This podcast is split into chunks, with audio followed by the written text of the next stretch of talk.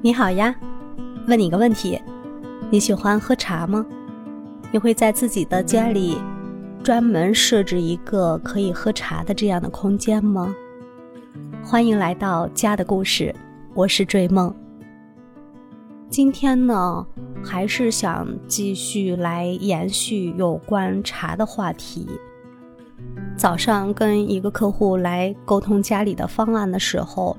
嗯，他会着重来强调我的在阴面朝北的一个小卧室，想把它打造为一个很舒适的茶空间。然后这个空间呢是想要去多功能的，可以结合呃小卧房、书房、茶室这样的一个多功能的空间。然后自己的卧室呢也是比较大的，想要在自己的卧室里面去做一个专属区域。就是作为自己可以去休息，可以短暂去抚慰自己的身心一个这样的区域，就是可以放下瑜伽垫儿啊，可以静坐啊，这个区域只专属于我。我特别赞同他这个观点，因为之前在节目里也说过，每一个嗯居所里面，女主人她的情绪是应该去被。着重去关注的，因为这个家里的里里外外、大大小小，他都要去做照顾，所以他的情绪何处去释放呢？就是在自己的这样一个独立的小空间，可以去休息，可以去思考，去修复自己平时这样忙碌而焦躁的心情。我今天想说的是前者，就是对于茶空间。而且我发现，越来越多的人，大家都喜欢来在家里面品茶了，而且家里面还会有适度的藏茶。如何去日常的收藏呢？它除了有需要干燥通风的这样的收藏的要求，还有需要去冷藏的，比如说我们的应季的绿茶。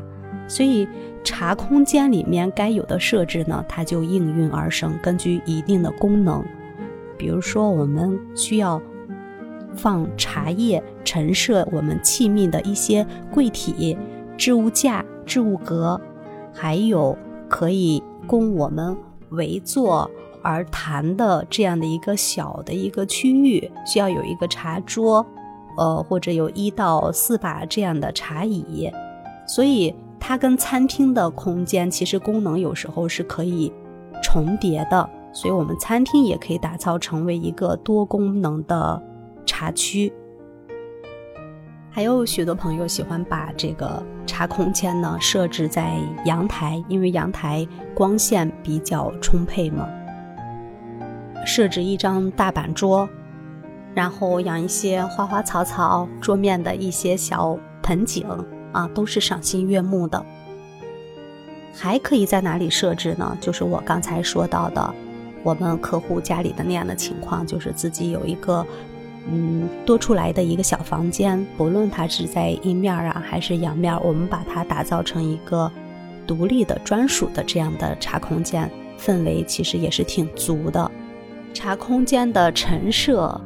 嗯，会有哪些方面的注意事项呢？它肯定尽量以干净整洁为主，因为我们桌面上的一些茶席呀、茶杯呀、泡台呀、煮茶器呀，还有呃煮水壶，甚至还有香炉，一些桌案上的一些小盆栽，这些它都是桌面上的内容是很丰富的。所以，我们这个空间呢，基本上有桌子、椅子就 OK 了。其他的大件的陈设，我觉得是没有必要的啊。顶多有一个呃收纳柜，会把我们日常的茶给收纳进去。当然，这种情况下呢，这些茶呢就不适合往阳台放了，它就适合适合避阴的地方。嗯，但是要通风尽量好一些。嗯，除了绿茶，它是需要有一个小的冷藏柜。如果是日式的那种，或者是中式禅风的，我们可以专门设置一张这种棉麻的地毯。嗯，就把这个茶区就简单的做一个围合，我们不需要去空间上做隔断呀、屏风呀，那样会比较挡光，它视觉上会很不通透。所以我们通过这个地毯呢，也可以做一个简单的围合，这样的氛围感就会比较足。这样的区域划分开以后，我们该具备的陈设都有了，在适度的墙面上可以有一些挂画儿。或者是字也好，或者是一些小幅的联品，最常见的，比如说梅兰竹菊呀，还有一些实物的挂件儿，比如说一些呃手工的瓷盘，还有那种装饰用的扇子呀，都是可以很好的点缀到这个空间，让它变得更加的雅致。如果空间还有富余的话，还可以点缀一盆。高大一点的绿植，这样的话会让我们这个空间呢更加的有意境。有了这些必要的陈设，还有一个最后的重点就是光。如果室内的这个自然光是充沛的话，是最好了。如果自然光欠缺一些的话，我们就需要一些桌案上的照明，就是通过照明能把我们这个茶区给笼罩在这个光的下面。可以是从顶上照下来的射灯，它可以是色温在三千的色色温值是正好的，比较光比较暖。还有就是我们可以吊一个很有氛围的这样子的吊灯下来照在我们的桌面上。还有一种办法就是一个大的落地灯，或者是桌面的小台灯。啊，这这种感觉，桌面上有灯光氛围的感觉是特别好的。我们在晚上在这边品一杯茶的时候，这个桌面上的氛围感也是满满的。有些朋友还喜欢在这个喝茶的时候点上一支香。如果一个人的时候，你想想，在这样美好的灯光下或者日光下，我们拿一本书，点一支香，然后再品。一壶茶，这种感觉真的是太美妙了。我觉得在这样的场景下，无论有多烦心的事儿，或者是嗯心情有多么的不好，都可以瞬间得到治愈。所以在生活中呢，我们可以找到很多种办法，适合自己的办法来缓解日常的焦虑，从身心上真正的放松下来。所以在家里有这样的一个茶空间，或者说是疗愈的小空间，它是很有必要的。尤其是我们的女性朋友，我觉得这样的方式就是一种排毒，一种健康的生活方式。然后，这样的茶空间它适合什么样的风格呢？我觉得是前期我们可以不用去专门考虑风格，就选择自己喜欢的。一种陈设就可以了。如果你喜欢的是木质的这种温润质地的材质，就可以布置成一个禅意风、东方风格，就是我们所说的新中式。如果特别喜欢这种中古感觉的，我们可以把它做得更为古典一些，家具和陈设更厚重一点。有一些历史的积淀的那种老式家具都可以搬过来使用，然后我们的茶具呢，可用这种紫砂的或者是一种手工陶制的这种器皿就会更应景一些。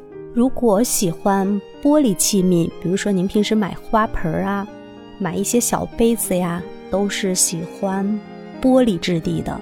其实玻璃。给到我们的感觉是它很容易破碎，所以预示着我们更需要去珍惜。然后玻璃质地还有个什么好处，就是我们各种各样的茶叶，呃，煮出来的茶汤它都是有不同的观赏性的，嗯，所以这个玻璃器皿的视觉感特别好。这样的茶室呢，我们可以把它设置的更为的极简，更为现代一些，都会或者是时尚一点。都可以，包括茶桌，也可以适度用一些亚克力的这种的，呃，桌腿，它有那种悬浮式的这样的桌案，那种视觉感。这样就又是另外一种风景了。当然，如果喜欢喝下午茶的朋友呢，嗯，喜欢这种小法式呀、英伦范儿的这种朋友，我们也可以打把它营造成一个田园风啊、英伦风啊这样的一个风格。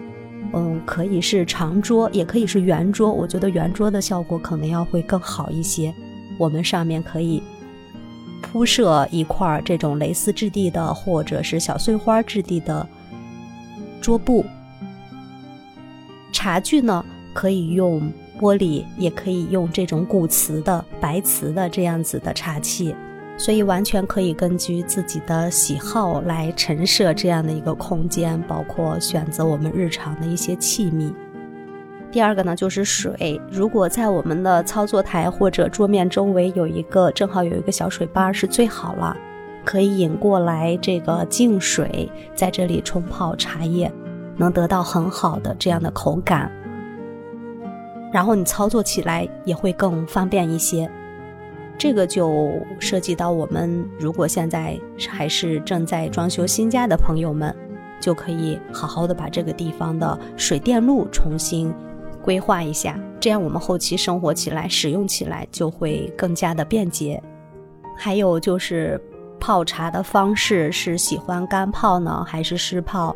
是喜欢煮茶呢，还是喜欢这种，嗯，就是我们日常的这种冲泡，简单冲泡、干泡的这样的习惯的话，是桌面上是比较干净的。